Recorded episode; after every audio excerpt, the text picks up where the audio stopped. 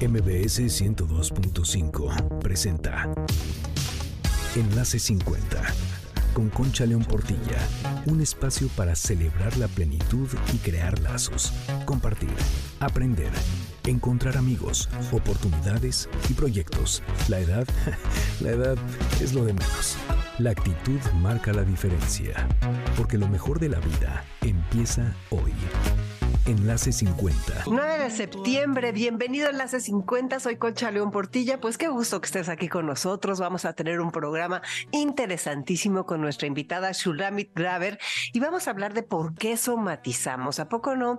Hay veces que de plano nos enfermamos literal por algo que estamos viviendo, por emociones que no hemos trabajado, por cosas que nos falta hacer. Y entonces lo importante es saber cuándo, cómo y desde dónde podemos trabajar esas emociones emociones para tener una mucho mejor salud.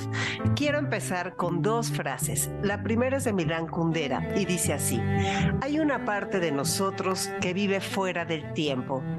Quizás nos volvemos conscientes de nuestra edad solo en momentos excepcionales y la mayoría de las veces somos atemporales.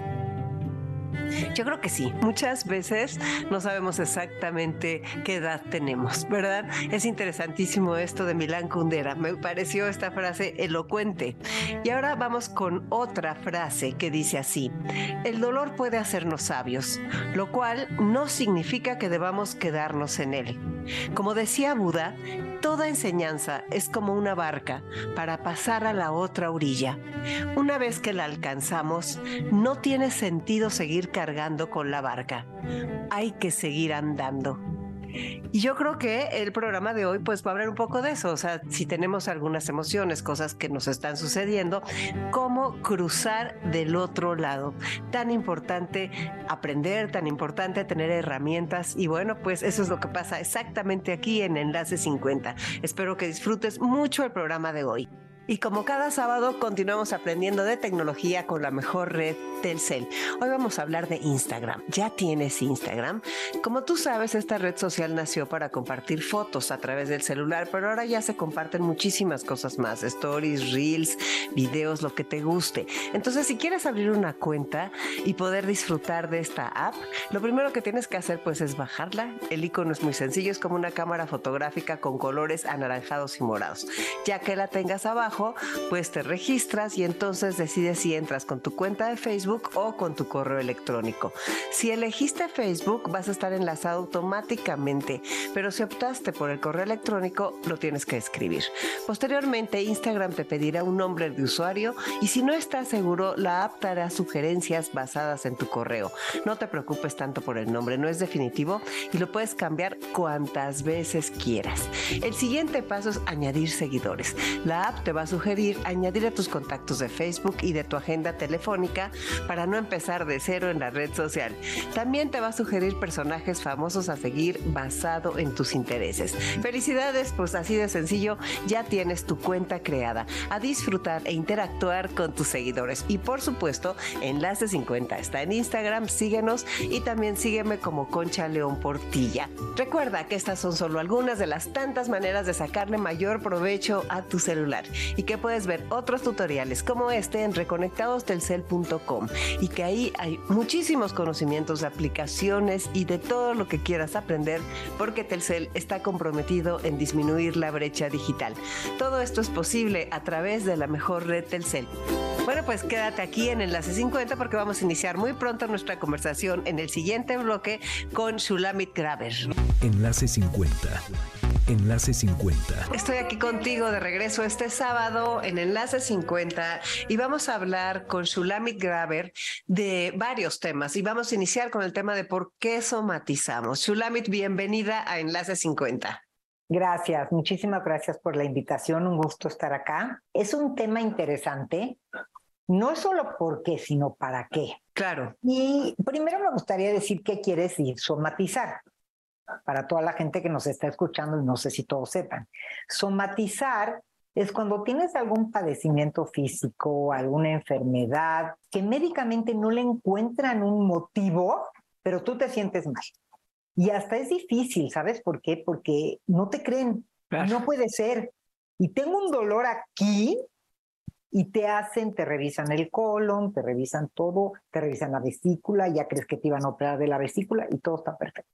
Claro. Entonces, eh, hay un autor este, holandés que se llama Basser van del Kolk, que se ha dedicado a estudiar esto y escribió un libro muy interesante que se llama El cuerpo lleva la cuenta. Y lo que él dice en este libro, que fue de los pioneros en este tema, es que el cuerpo va llevando la cuenta de lo que vivimos, de lo que no vivimos, de lo que no resolvemos, de lo que sí resolvemos. Entonces, muchas veces vivimos una experiencia que no queremos retomar, que no queremos trabajar en terapia, que, pero ¿qué creen? Les tengo una malísima noticia. Las emociones no se evaporan. Lo que vivimos no le podemos dar carpetazo y mandarlo a la estratosfera. La vida no se vive con borrador. En algún lugar se queda guardado. Y en el momento menos lógico, porque este es el problema de la somatización, en el momento menos lógico que menos te imaginas, el cuerpo habla. Fíjate Esta es la somatización. Vamos a poner un ejemplo concreto para que entiendan bien. Este hace, y se los voy a poner de un ejemplo personal. Hace como cuatro meses, y es muy reciente, empecé justamente yo con un dolor muy fuerte de mediados de la espalda por la cintura y me regresaba hasta la mitad del cuerpo. Era como, una, como un cinturón. Y era un dolor muy fuerte. Yo nunca he somatizado en mi vida. Entonces yo me negaba a pensar que estoy somatizando. Lo primero que hice es tomarme un desinflamante, hacer tres días una dieta blanda, pero no se me quitaba el dolor.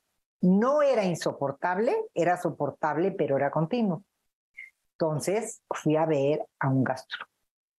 Y ese gastro me dijo, lo más probable es que sea la vesícula, suena a la vesícula. Entonces me mandaron a hacer un ultrasonido de vesícula. Salió que mi vesícula está perfecta. Entonces me mandaron a hacer análisis del hígado. Resultó ser que mi hígado está perfecto. Y entonces me mandaron a hacer un ultrasonido de los órganos del abdomen y encontraron que lo que tenía es una inflamación terrible del colon. Y me decía el radiólogo, está tan lleno de gas que no puedo ni ver más allá. Y yo decía, qué raro. Y ustedes saben que la inflamación del colon es esta famosa, este, que dicen colon irritable, que tiene que ver con algo emocional. Y yo decía, pero estoy perfecta, no estoy viviendo nada. Bueno, resulta ser tan simple como esto, que yo iba a viajar al extranjero a representar a México, a dar una conferencia magistral muy importante. Y estaba yo muy agobiada de trabajo y yo soy muy obsesiva y perfeccionista, sobre todo en ese tema. Entonces, pasaban los días y yo veía que va a llegar la hora de viajar y decía yo, haré mi conferencia en el avión o qué, porque no me ha dado tiempo ¡Qué horror! de quitarme y la voy a exponer en inglés y todo. Bueno, así de simple les cuento este ejemplo, porque resulta que cuando dije, ¿qué más me está pasando en mi vida? Y hice una meditación profunda, hasta hablé con unas colegas terapeutas, porque el dolor era muy duro. Repito, nada que me tenga en cama, pero médicamente fue lo único que encontraron. Entonces, lo que me contestó el doctor cuando lo llevé los resultados es, tienes que estar pasando por una etapa de alto estrés que no estás queriendo reconocer. Y quiero decirles que nunca me he estresado yo por algo profesional y soy tallerista, speaker, conferencista, lo hago seguido, pero no había yo dado crédito, aquí está la somatización, no le había dado crédito a este evento en mi vida que era muy significativo, porque era representar a un país en el extranjero, era exponer en un idioma que no es el mío, era preparar una ponencia que iban a escuchar 1.500 terapeutas de todo el mundo, era el contenido, era mi presencia me estaba imponiendo mucho y yo no quería aceptar lo que me imponía eso. Pero para que vean lo que es la somatización, cuando me senté a preparar mi conferencia, la terminé y la mandé, al otro día se me quitó. Es impresionante, pero fíjate que dijiste algo muy importante. A ver, me gustaría que nos platiques, eh, porque entramos así de volada, o sea, tú tienes 38 años de experiencia clínica, eres psicóloga, eres terapeuta, estás especializada en trauma y en no sé qué tanta cosa, en terapia familiar, de pareja, recibes gente en el consultorio, conferencista, andas por todos lados, estás en Instagram, que además con una enorme presencia y con la gente que, que recibe tus consejos rápidos y prácticos que podemos llevar a la práctica. Pero a ver, entonces, ¿qué más nos quieres decir de ti para que la gente te conozca un poco más, Yulamit? Ay, gracias. Sí, entramos de llenos en presentación, pero yo dije, bueno, a lo mejor es bueno y nos presentamos al final. Pero ya dijiste todo. Yo soy terapeuta. Bueno, primero soy una apasionada de mi profesión y una curiosa de historias de vida. Yo soy una mujer afortunada porque lo que hago me fascina. Y siempre que tengo una persona frente a mí, entro en el misterio de pensar ¿Cómo tú llegaste a ser quien eres y cómo llegaste a pensar como piensas? Entonces, para mí es más que una profesión y, y me encanta. Soy terapeuta este, de pareja y familia con una especialidad de trauma. Tengo un consultorio y atiendo principalmente eso, ¿no? Parejas, familias. Creo muchísimo en la terapia familiar, creo mucho en la terapia de pareja, también en la terapia individual. Este, y tengo una especialidad en trauma y resiliencia porque creo que muchas cosas que nos pasan tienen que ver con eventos traumáticos que a lo mejor no recibimos, en no resolvimos en algún momento. Y sí, esto de los medios y de las redes, que es un tema muy controvertido, justamente es lo que tú dices, empecé metiéndome pensando, y raro, ¿eh? Porque mucha gente ha dicho, no eres una de 30, 40 años como las influencers que están en Instagram. Yo empecé muy mayorcita. Justamente porque empecé posteando como frases o cosas de mi experiencia de 40 años y vi que a la gente le gustaban y cuando empecé a crecer y a recibir retroalimentación me estimulé a hacerlo más. Entonces, bueno, eso es prácticamente quien soy. Sí, y mira, a ver, entonces aquí en el programa en Enlace 50 hacemos una pregunta, que es, ¿qué te han enseñado los años a ti, Shulam? Bueno, a mí los años me, esa, es, esa, es, la pregunta porque no alcanzo a ver. No, no, no, no, te la enseñé. No, es que estaba jugando con esto. Muy mal, ah. con un papel. No. Ah, ¿Qué me han enseñado los años a mí a lo largo de la vida? Pues creo que lo más importante que me han enseñado es que lo que no trabajas en tu vida te va a alcanzar. ¿Qué quiere decir? Si no rompes este mito de recibir ayuda, a ver, ¿por qué cuando te duele la panza? ¿Por qué cuando te duele la cabeza? ¿Por qué cuando te duele el corazón vas al especialista, al cardiólogo?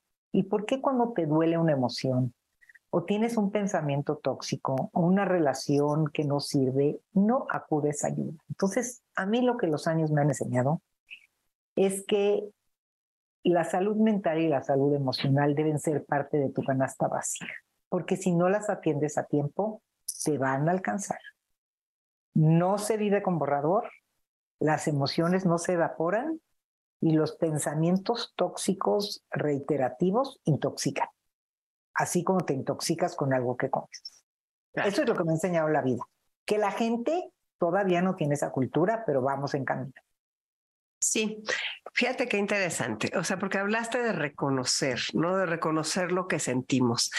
Y eh, muchas personas de nuestra edad eh, no, o sea, no sé cuántos años tengas tú, pero yo tengo 65. Eh, Casi chiquita, yo tengo 63, no me da pena decirlo, ah, estamos, ¿eh? Qué bueno, me da mucho gusto que lo digas. Hay personas que no les gusta decir su edad, a mí me horroriza que eso suceda, pero... Pero ¿por qué? Si nuestra edad es sabiduría, yo la digo siempre. Claro, sí, Y, orgullo y mil cosas, ¿no? Pero fíjate que eh, a nosotras tal vez o sea, todavía las generaciones de hoy sí van mucho más a terapia. Y hay personas de nuestra edad y un poco más para arriba que siguen pensando que no hay que ir y que no están acostumbradas. Yo creo que somos muy afortunadas de tener esta educación de trabajar lo que está sucediendo y lo que sentimos y de pensarlo y de tener estas oportunidades de escuchar estos programas. Entonces, es que sí, porque si no de ahí nos enfermamos, si no de ahí somos infelices. Y me encantó algo que dijiste, cuando veo a una persona me da eh, mucha curiosidad saber cómo ha llegado a pensar así. Y fíjate, Rosa Nizan, en su clase de autobiografía novelada, la primera pregunta que te hace es si te gusta la persona en la que te has convertido. Sí, la conozco a ella y conozco esa pregunta y creo que es una pregunta que nos tenemos que hacer continuamente. ¿Soy yo esa persona que quiero ser? ¿O cómo buscaría yo una mejor versión de mí misma? ¿Quién, ¿Quién sería yo si tuviera una mejor? Porque, a ver, el ser humano no es perfecto, pero sí es perfectible, o sea, nos podemos pulir. Entonces, si hoy no soy feliz, si hoy no siento que, si vivo en modalidad tristeza, nostalgia, preocupación, si tengo mi, mi alma y mi corazón lleno de rencor con miles de gentes que nunca he sanado, si no he reparado sucesos de mi vida, ¿para qué vale la pena seguir viviendo así? ¿No? El costo es o somatizar o no tener relaciones plenas ni con los demás ni con nosotros mismos. Exactamente. Y la verdad, si no vas a vivir pleno, qué triste. Pero triste porque sí hay forma. Yo creo tanto en, en, la terapia, creo tanto en la sanación, creo tanto en que sí se puede sanar. Porque, a ver, lo que nos pasa a veces no lo podemos controlar. Odio la palabra víctima, pero bueno, no he encontrado otra. A veces somos víctimas de muchas cosas, de que te asalten, de que, de, de muchas cosas que no pudiste controlar. Pero elaborar, procesar, resignificar y acomodar lo que vives, sí es responsabilidad de quien lo vive. Es más, te voy a decir algo súper drástico. Conclusiones de la vida de esta sabia edad. Lo que te pasa en la vida es solo el 10%. El 90% es lo que haces con lo que te pasa. Entonces, imagínate todo lo que puedes trabajar, sanar y hacer que no hacemos. Un montón. Claro, por supuesto.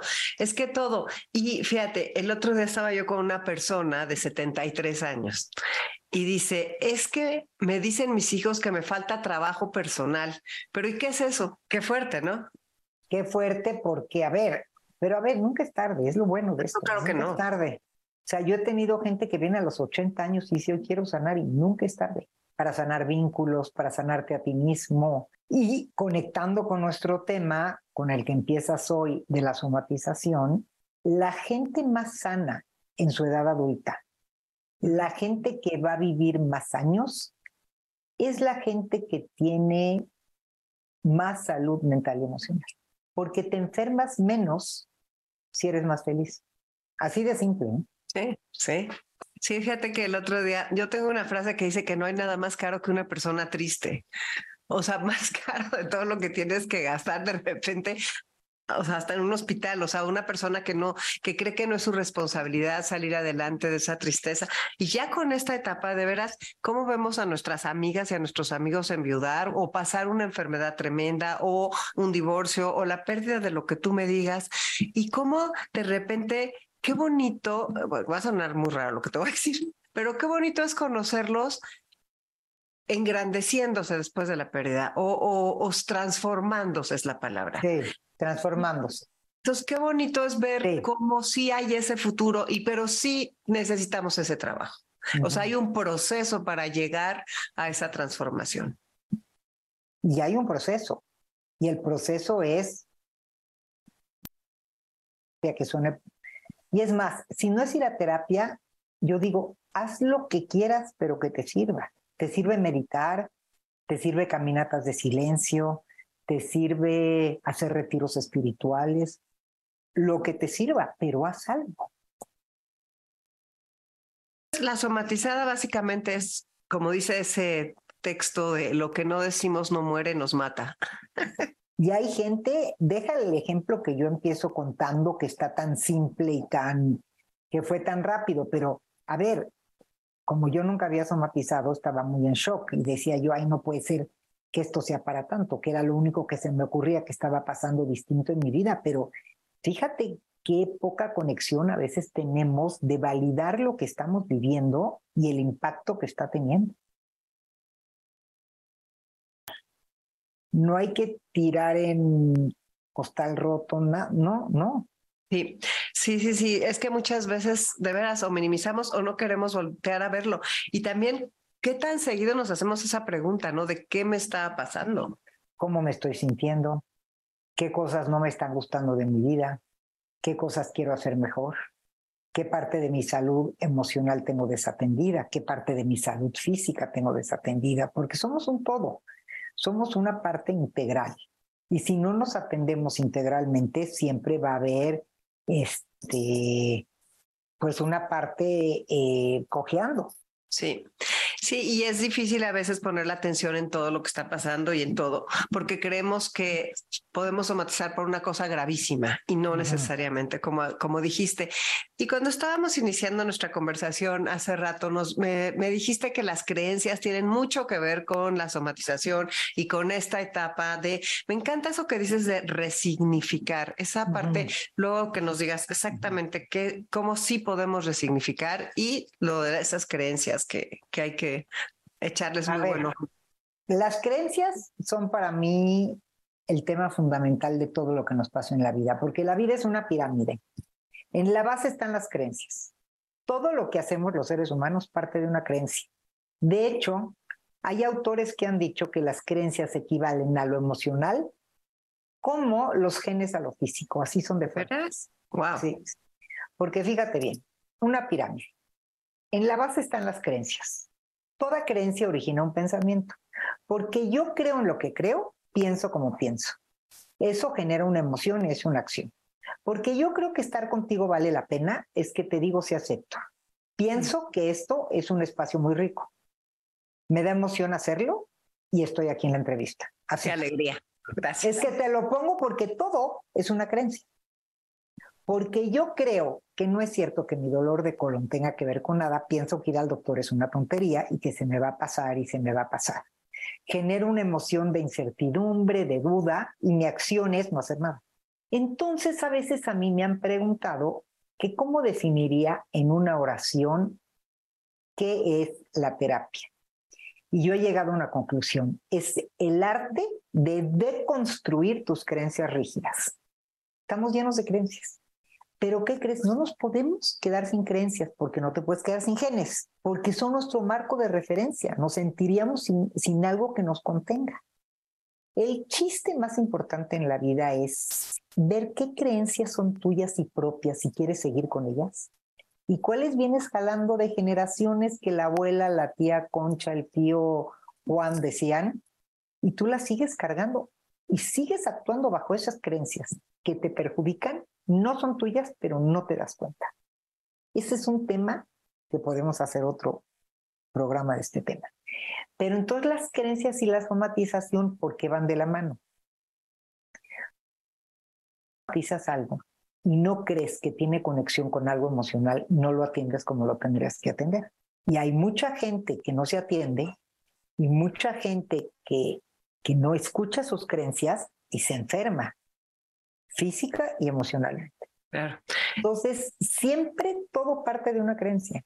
Lo que quieras, porque yo creo que es bueno viajar, pienso que me quiero ir de viaje, me emociono y me voy de viaje. O sea, estoy poniendo ejemplos tan simples para que vean qué tan simple todo viene de una creencia, porque yo creo que a los hijos hay que educarlos de esta manera, pienso que este es el método, todo.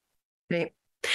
Sí, y, creo que en nuestra, fíjate, ahora estamos con esto de la nueva longevidad, que estamos, la ciencia nos regaló 30 años más de vida sin instructivo. Entonces, si nosotros queremos seguir con el esquema de antes de naces, estudias, te casas, este, eh, luego ya sigues trabajando y te mueres pronto, o sea, la gente se moría a los 60, 65 años, te retiras y, te mueres, no tan tan. La gente te decía, o sea, el esquema es una pareja, una profesión, o sea, y ahora ha cambiado tanto y con estos años hay muchísimas personas, no sé en tu consultorio, pero de 60 que dicen, ni de broma, 30 años más aquí. O sea, y dice, me quiero divorciar. O sea, ya no, no puedo más con esto, o ya no puedo más con este trabajo, o ya no tengo trabajo y tengo que volver a empezar. O sea, nos están poniendo una, unos retos muy fuertes a las personas de esta etapa que tú, este, a nosotros nos educaron muy de que las cosas son así. O sea, y fíjate los hijos ahorita que andan haciendo que sí, que claro que no se casan, claro que se van a vivir antes juntos, claro que tienen, este, que, que empiezan a tener hijos a los 38 años. O sea, ha cambiado todo tanto. Y entonces nosotros, las personas de esta etapa, por ejemplo, a mí, lo que más me costó de mi divorcio, que fue, por supuesto, este, un dolor brutal, era pensar que no que no iba a envejecer con mi ex marido, que mi familia no iba a estar sólida, que mis nietos iban a estar perdidos. ¿Me entiendes todo? Porque yo quería esa estructura. ¿Y qué trabajo te das cuenta, Te das cuenta que es una creencia. Claro que son creencias. Porque no es cierto. No, no es cierto, pero romperlas es difícil, o sea, es de lo más difícil, porque las creencias nos dan contención, nos dan pertenencia a este mundo.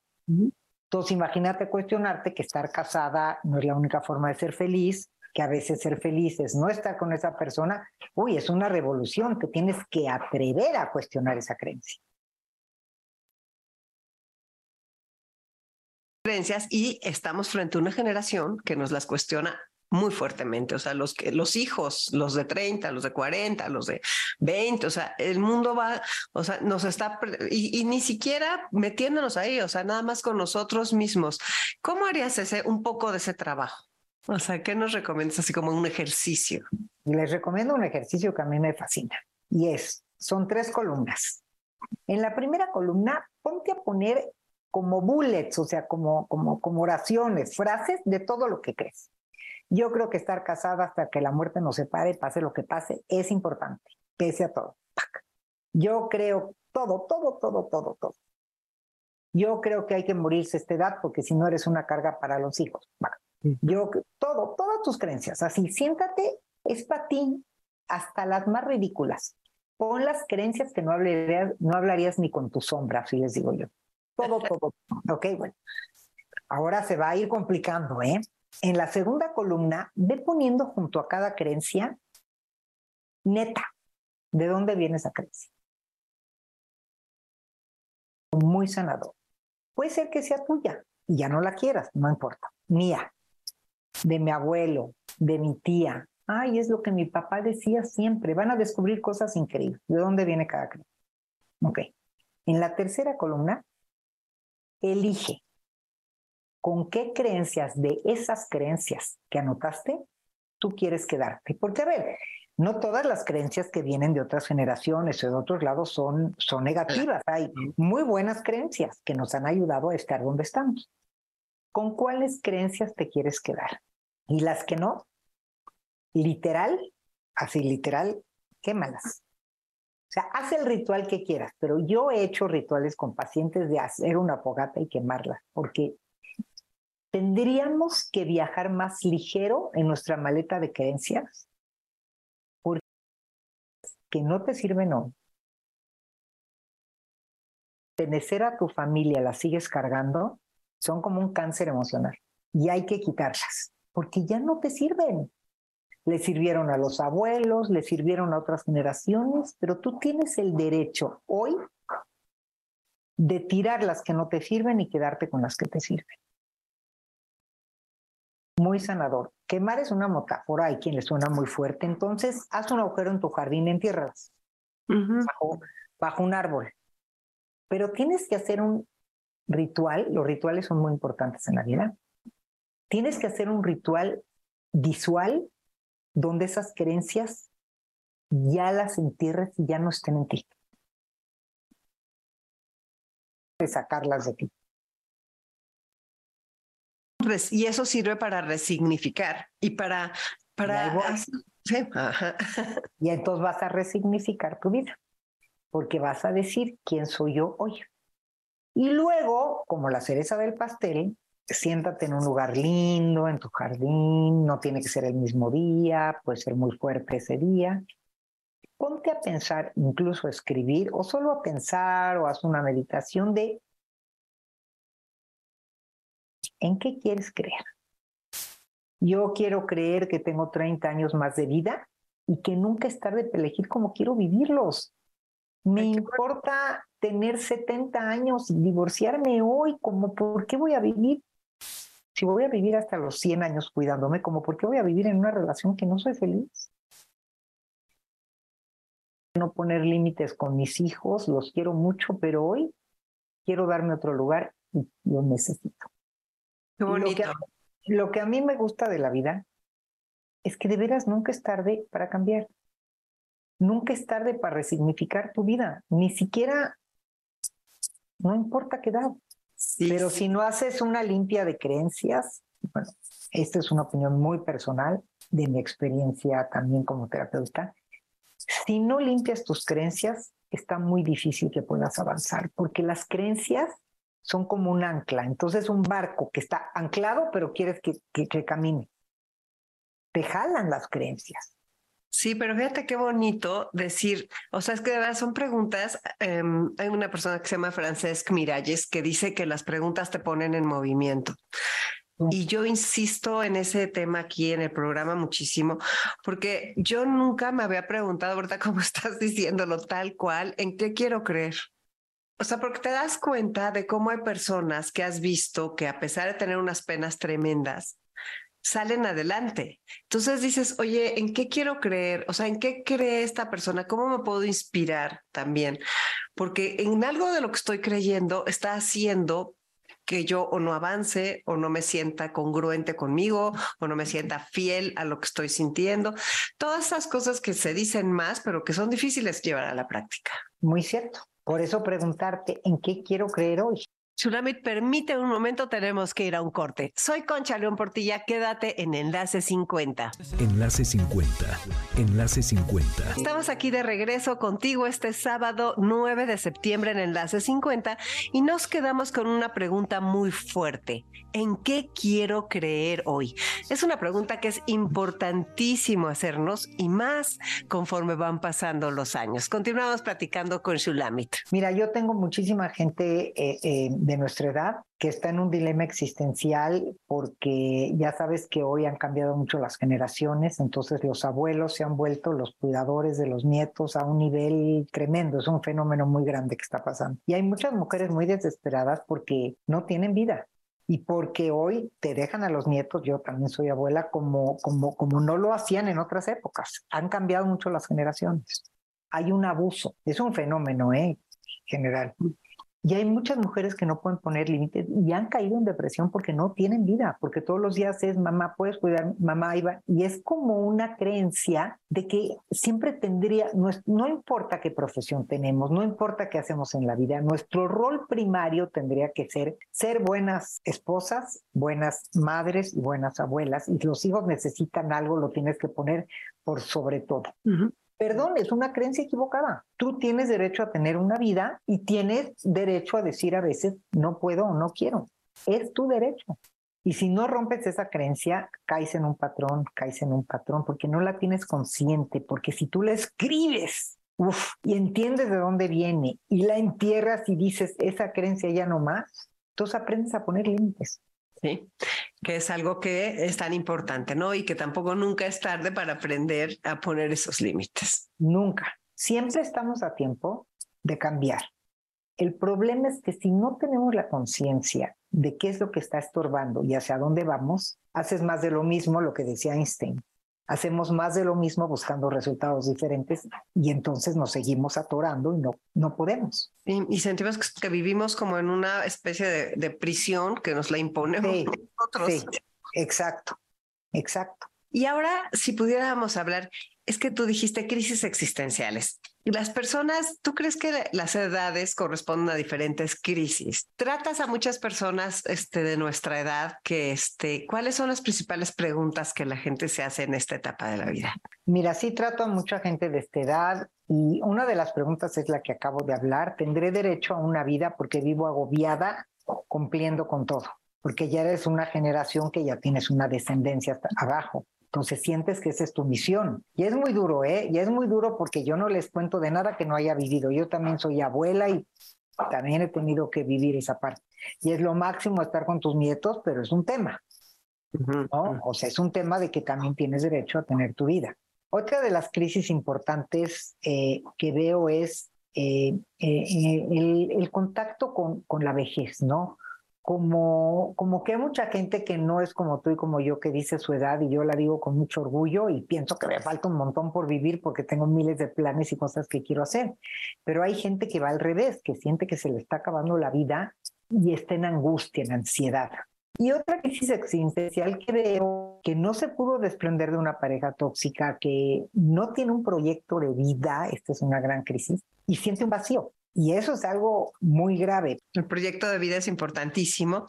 Y sí, pero también cuando te has ido olvidando de ti con una educación muy tradicional durante 40 años, a ver, de repente despiertas un día a los 60 o a los 70 y este, y, entonces es como ese vacío y esa sensación de estar perdidos, ¿no? así como para sanar nunca es tarde, así como para romper creencias nunca es tarde, para encontrar un proyecto de vida nunca es tarde. Nunca es tarde, ¿eh? Yo no te hablo de nada que no haya visto. Ya conozco gente que a sus 70 y 80 ha encontrado su verdadera pasión y ha emprendido un proyecto de vida increíble. Sí, entonces eso, pero todo eso también tiene que ver con las creencias, o sea, porque si crees que es tarde, pues ahí en la base de tu pirámide tienes este, la cerradura, ¿no? Que te tiene preso. No, a esta edad, ¿qué voy a hacer? A esta edad ya no hice nada, me tengo que conformar por nunca, nunca. Y a ver, una última pregunta que ya sé que es para otro programa completo, pero de todas formas, todos, cada vez que dicen soy especialista en trauma, o sea, cuando tú dices soy especialista en trauma, yo creo que todos tenemos trauma, o sea, a diferente grado o estoy equivocada. Todos, porque un trauma no necesariamente es una tragedia. Un trauma es cualquier crisis de vida que te paralizó. Que es muy interesante esto del trauma, de que, de que de veras es algo que nos sigue echando chispazos en la vida, como tú dices, y que si hay manera de, de repente te puedes dar cuenta a los 65 años algo de trauma de tu vida que te ha paralizado. O sea, y ¿Cómo, cómo, ¿Cómo llegar a eso? O sea, porque de repente decir, yo necesito ayuda en esto, aunque no haya sido tan escandaloso, por decirlo así. Este, bueno, primero necesitas reconocer que hay algo que no te está funcionando bien en tu vida. Y tienes, vuelvo a lo mismo, yo creo que tenemos que aprender a escucharnos, a escuchar nuestro cuerpo, a escuchar nuestra mente, porque el cuerpo habla. Entonces, cuando sientes que no eres feliz, algo no te cuaja de tu vida,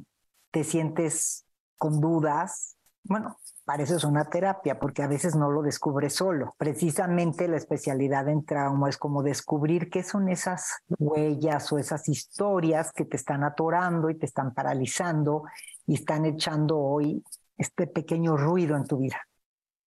Sí, me parece, me parece interesantísimo todo, inabarcables los temas, así como tu blog, que está lleno de cosas que quiero leerlo completito.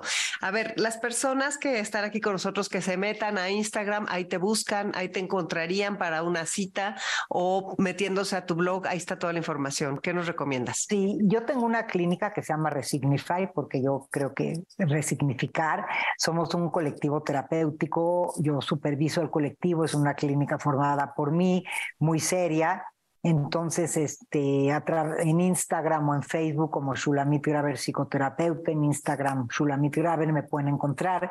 También se pueden meter a mi página y ahí, ahí tengo un link y me pueden buscar como www.shulamitgraver.com.mx y este, ahí tenemos toda una ruta para orientarlos y llevarlos a encontrar una opción de terapia, ayuda, lo que sea. Ahí están todos los cursos, talleres, todo. Me parece sensacional. Pues cierra nada más con un mensaje para nuestra audiencia y yo te doy desde ahorita todo mi agradecimiento. Muchas gracias a ti. Siempre que quieras, nos podemos seguir haciendo más episodios de un montón de temas que a nuestra edad, que podemos decir que es una edad de la sabiduría, tenemos un cúmulo de cosas que compartir. Y cerraría, cerraría diciendo de que nunca te quedes conforme con no sentirte bien. Si no te sientes bien en cualquier área de tu vida, no te quedes conforme. Qué gran mensaje. Qué bárbaro. Nunca te quedes conforme si no te sientes bien en cualquier área de tu vida. Cualquier área de tu vida. Pues muchísimas gracias, Ulanita. De veras quedamos emplazadas para otra conversación. Y claro que sí. Gracias por tu tiempo, ¿eh? Muchísimas gracias. Gracias a ti por la invitación y nos vemos pronto cuando quieras en este mismo programa. Interesantísimo, ¿verdad? Todo lo que sea aprender de nosotros es una maravilla.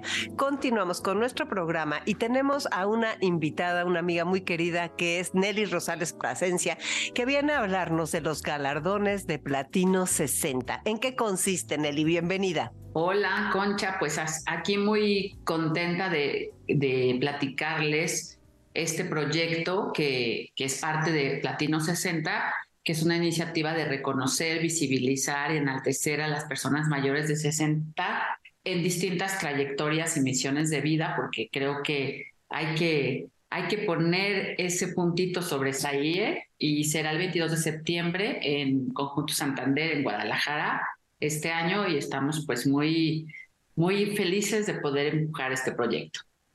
Pues me da mucho gusto. Y cuéntanos un poquito de qué se trata. Fundamos los galardones platino, que este año van a eh, dar cuatro galardones en competencia para eh, reconocer a una trayectoria de oficio, una trayectoria académica o profesionista, una trayectoria de creador o creadora. Y el cuarto que vamos a tener en competencias emprendimiento senior.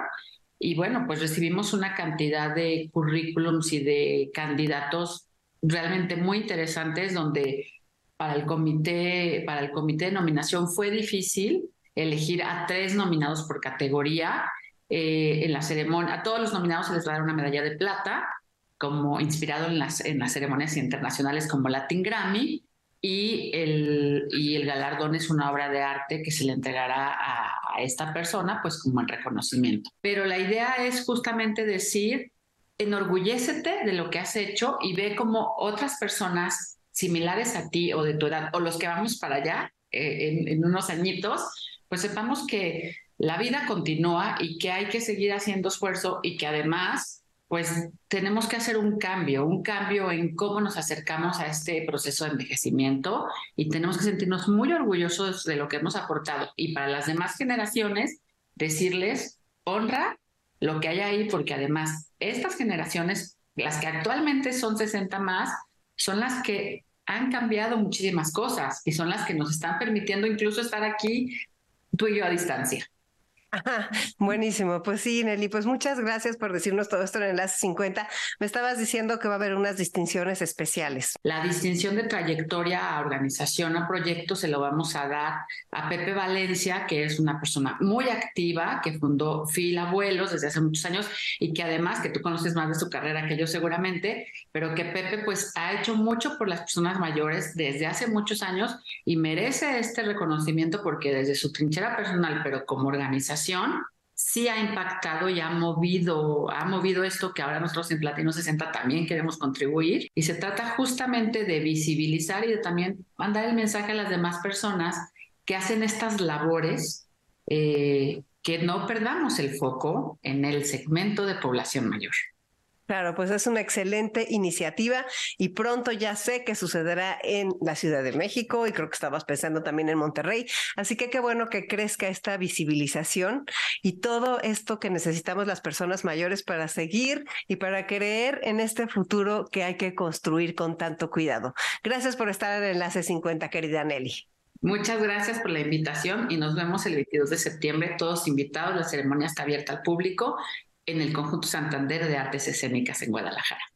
Pues gracias y muchas felicidades. Pronto habrá estos galardones aquí en la Ciudad de México, así que hay que estar muy pendientes. Gracias a todo el equipo que hace posible, como cada sábado, Enlace 50, a Patti a Carlos y a Beto. Qué maravilla que podamos trabajar juntos y tener un programa en el que nos sentimos tan contentos de hacer, que es directamente para ti que nos escuchas. Después de nosotros continúa Dominique Peralta con Amores de Garra y antes de despedirnos te comparto nuestro texto de salida, que si quieres que te lo mande con la mejor red Telcel, solo me pones un WhatsApp al 55 23 25 41 61. Dice así. Parpadeaste y estás de septiembre, y entre parpadeos y parpadeos crecieron tus hijos, se fueron tus padres, dejaste de ver amigos. Parpadeaste y se te pasa la vida entre el trabajo y los sueños que dejaste encajonados para cuando se pueda. Y mientras parpadeamos sin registrar al otro, nos perdimos un rato de risas, un abrazo, un amor, una caricia y un último te quiero a ese alguien que ya no veremos. Y si dejamos de parpadear un rato, digo, si nos salimos de la velocidad, del automatismo que nos imprime la vida y empezamos a mirar, mira a tu hijo mientras hace la tarea. Mira a tu mujer mientras sonríe, mientras comen juntos. Mira a tus amigos cuando se reúnen. Gana la alegría al tiempo, que si va a pasar, si va a arrasarnos, al menos que nos lleve llenos de miradas y sonrisas. Y sobre todo, que el tiempo nos encuentre celebrando, porque a esos momentos de felicidad yo creo que no se los lleva ni la muerte. Quedan grabados en el espacio infinito con energía. Digo yo que no sé nada, pero que tengo ganas de empezar a mirar. Ah, este texto precioso es de Rubén Próspero como te dije, si quieres que te lo envíe, 55 23 25 41 61. Ya nos vamos con una frase de Goethe que dice así: da más fuerza saberse amado que saberse fuerte. La certeza del amor, cuando existe, nos hace invulnerable. Dedica este sábado a dar mucho amor y ojalá también recibas mucho amor. Un abrazo con todo mi cariño. ¿Qué cuántos años tengo? ¿A quién le importa? MBS 102.5 presentó Enlace 50 con Concha León Portilla. Te esperamos el próximo sábado, 1 a 2 de la tarde, por MBS 102.5.